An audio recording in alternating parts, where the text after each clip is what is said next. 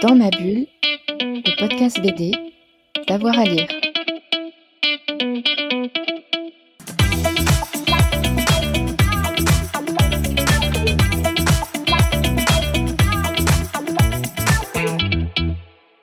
Bonjour à tous et à toutes, bienvenue dans cette nouvelle émission euh, de Dans ma bulle, votre podcast 100% BD avec avoir à lire. Aujourd'hui, on va parler euh, de cinéma. Vous le savez régulièrement, on revient sur des adaptations ciné tirées euh, de la bande dessinée avec Thomas. Bonjour Thomas. Salut Jérôme, salut à tous.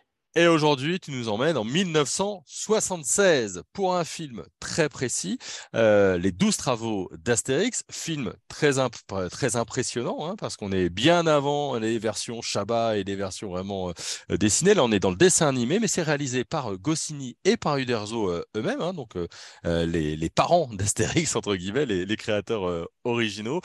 Thomas, est-ce que tu peux nous refaire un petit peu le contexte de ces douze travaux d'Astérix? Mais bien sûr, alors vous savez que l'histoire d'Astérix au cinéma, c'est une longue histoire, une grande histoire. On a les adaptations récentes qui sont systématiquement des, cartons, mais on a eu euh, des films d'animation, y compris dans les années 70, euh, qui ont d'ailleurs réalisé de, très très grands succès euh, en salle. Et notamment ce film-là, Les douze travaux d'Astérix, qui pour moi mérite d'être vu encore aujourd'hui pour, pour plusieurs raisons. La première raison, c'est que, comme tu l'as dit, c'est un film qui est chapeauté par euh, bah, les, parents euh, d'Astérix et Obélix, Goscinny et Uderzo. J'ajoute une petite précision, c'est que le film est également euh, produit par Monsieur Dargaud, un nom qui résonne sans doute puisque c'est l'éditeur des bandes dessinées d'Astérix et Obélix. Donc on est vraiment dans quelque chose, dans un produit maison, si je puis dire, avec quand même une particularité, c'est que c'est la troisième adaptation d'Astérix au cinéma, mais c'est la toute première qui se fait sur un scénario original. C'est pas du tout une adaptation d'un album, c'est le premier film qui se fait, euh, voilà, euh, une histoire totalement originale pour le cinéma. C'est ça euh, l'intérêt majeur, à, mon sens, du, film. Outre sa grande qualité, hein, on, va, on va y revenir parce que si je vous dis qu'il faut le regarder, c'est parce c'est parce que ça vaut le coup.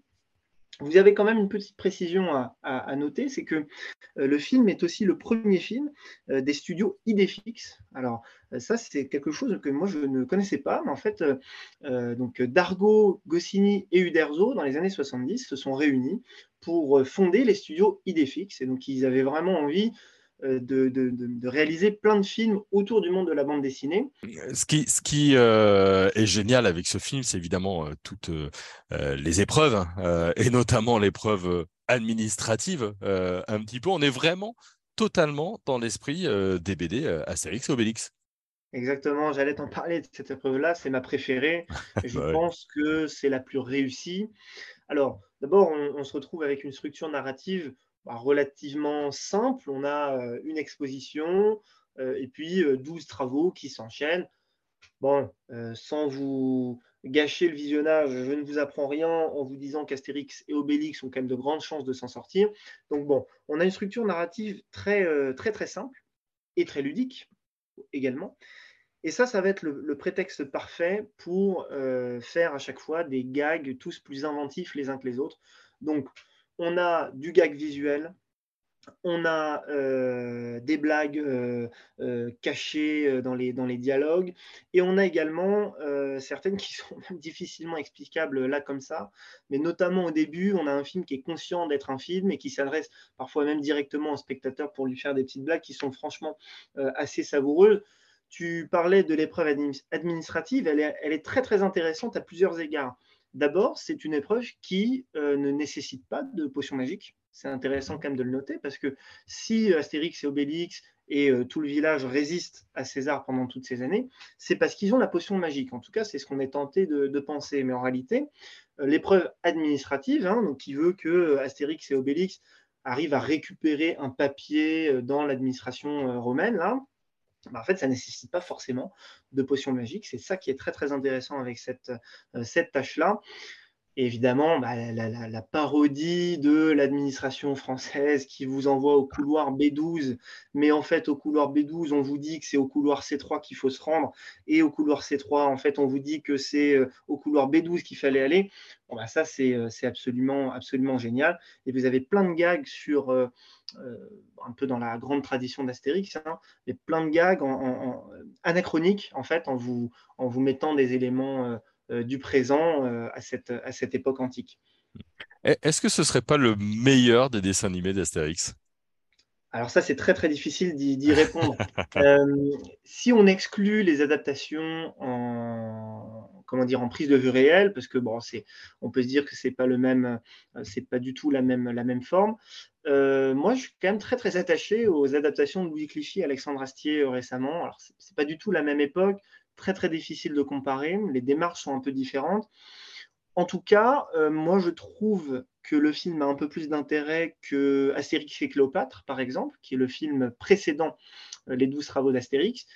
Encore une fois, grâce au scénario original. Moi je trouve que c'est très très fort euh, d'avoir eu le courage de se dire on va sortir un peu des albums de bande dessinée qui faisaient toutes des cartons déjà à l'époque et de se dire ok, on va écrire un scénario original pour le cinéma Hmm. Donc c'est quelque chose aussi très très visuel, mais c'est forcément travaillé un peu différemment par rapport à la bande dessinée. Hein. C'est pas le même média, donc on fait, on fait les choses différemment.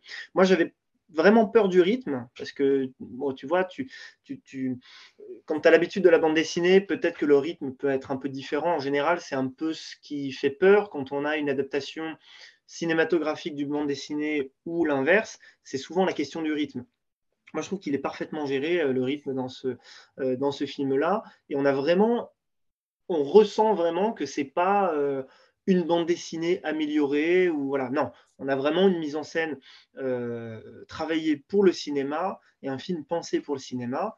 Et d'ailleurs, le public ne s'y est pas trompé puisque euh, il réalise plus de 2 millions euh, d'entrées quand même en 1976, ce qui n'est pas rien, d'autant pour un film d'animation qui n'est ni un film Disney. Enfin, c'est pas un film Disney quoi. Hein, c'est un c'est un film de chez nous.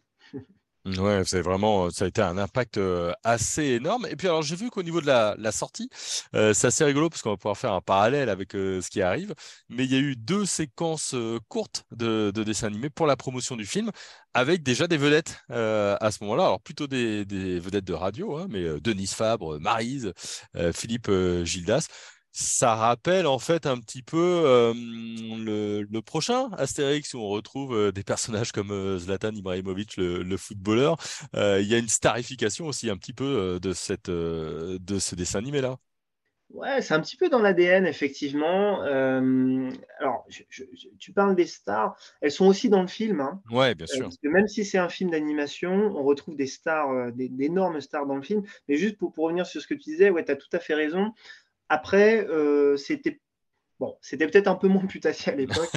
Euh, moi, j'ai le souvenir d'Astérix de, aux Jeux Olympiques, je crois que c'est en 2008, où là, c'était poussé à l'extrême. Tu avais quasiment une scène de fin où tu avais euh, Tony Parker, Zidane, un peu de partout. Là, je, me souviens très bien de cette scène-là. C'est très amusant quand on a quand on a 6 ans, mais c'est vrai que c'est un, un, peu putassier. Euh, à l'époque, moi, j'ai pas vu les, les, courts métrages dont tu parles, mais je, je vais m'y ruer euh, juste après Et puis du coup, après, il y a eu un album. Euh, je sais pas si tu as eu le temps d'y rejeter un, un, petit œil, un album Les 12 travaux d'Astérix, sur un album de, de 60 pages en couverture cartonnée. Eh bien, euh, non, je, ne l'ai pas lu justement, puisque, euh, puisque tout l'intérêt du film, c'était que c'était un scénario original. Donc, du coup, je suis d'autant plus intéressé de voir comment ils ont fait le processus inverse, c'est-à-dire qu'ils ont pensé d'abord leur scénario pour le cinéma et ensuite ils l'ont adapté pour la bande dessinée, alors que jusqu'à présent, c'était l'inverse. Donc, euh, une raison pour moi de, prendre mon après-midi là et de me plonger dans, dans, tous les Astérix. Ouais, en tout cas, euh, ça donne envie de voir et de revoir ce, ces 12 travaux d'Astérix, donc version 1976, euh, avec euh, l'immense Roger Carrel exactement pour les voix. C'est sur Netflix en ce moment. Oui, euh, c'est disponible, sur Netflix, tout à fait. Alors, si vous pouvez vous le procurer en format physique, c'est encore mieux parce que on ne sait pas quand Netflix euh, l'enlèvera, le remettra, l'enlèvera, le remettra. Donc, le meilleur moyen de le voir, c'est probablement en, format physique. J'ajoute juste un petit mot sur le casting vocal parce qu'il est absolument extraordinaire.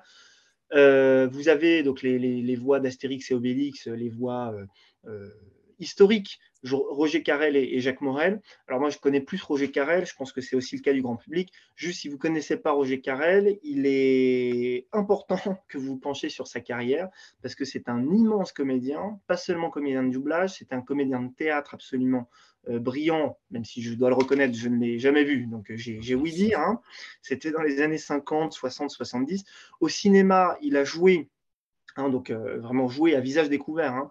Euh, il a joué pour euh, Claude Berry, il a joué pour Michel Audiard, il a joué pour Claude Zidi, Pierre Tcherna, Jean Baker également. Donc c'était un, très grand comédien. Et en doublage, vous l'avez forcément entendu. Donc si ce n'est à travers Astérix, vous l'avez entendu parce qu'il double notamment Peter Sellers dans Lolita, dans La Panthère Rose, dans Docteur Folamour.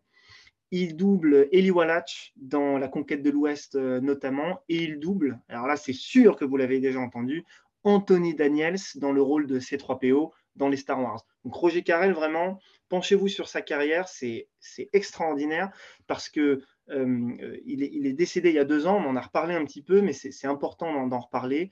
Juste le, le clou du spectacle, c'est que c'est lui qui double Charlie Chaplin dans Le Dictateur. c'est formidable. Et puis alors, côté filmographie, il hein, faudra quand même penser à son rôle dans L'été meurtrier de Jean Becker, tout de même. Et puis, et puis euh, Papy fait de la résistance, c'est le général Muller. donc euh, voilà, donc immense euh, comédien. Merci beaucoup Thomas.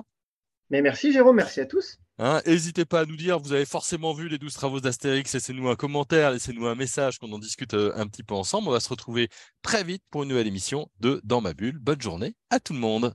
Dans ma bulle, le podcast BD d'avoir à lire.